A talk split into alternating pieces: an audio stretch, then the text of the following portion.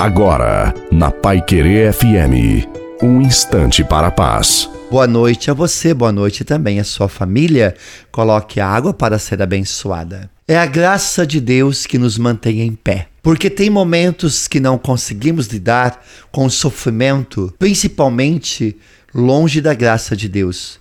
Porque somos frágeis, vasos de barro. Sem a graça de Deus, sem o Deus de toda graça, sucumbimos à dor, corremos o risco de desistir, mas pela graça de Deus somos consolados no sofrimento e nos mantemos em pé. É essa graça bendita que nos salva, nos fortalece e nos capacita a lidar de forma correta com o sofrimento.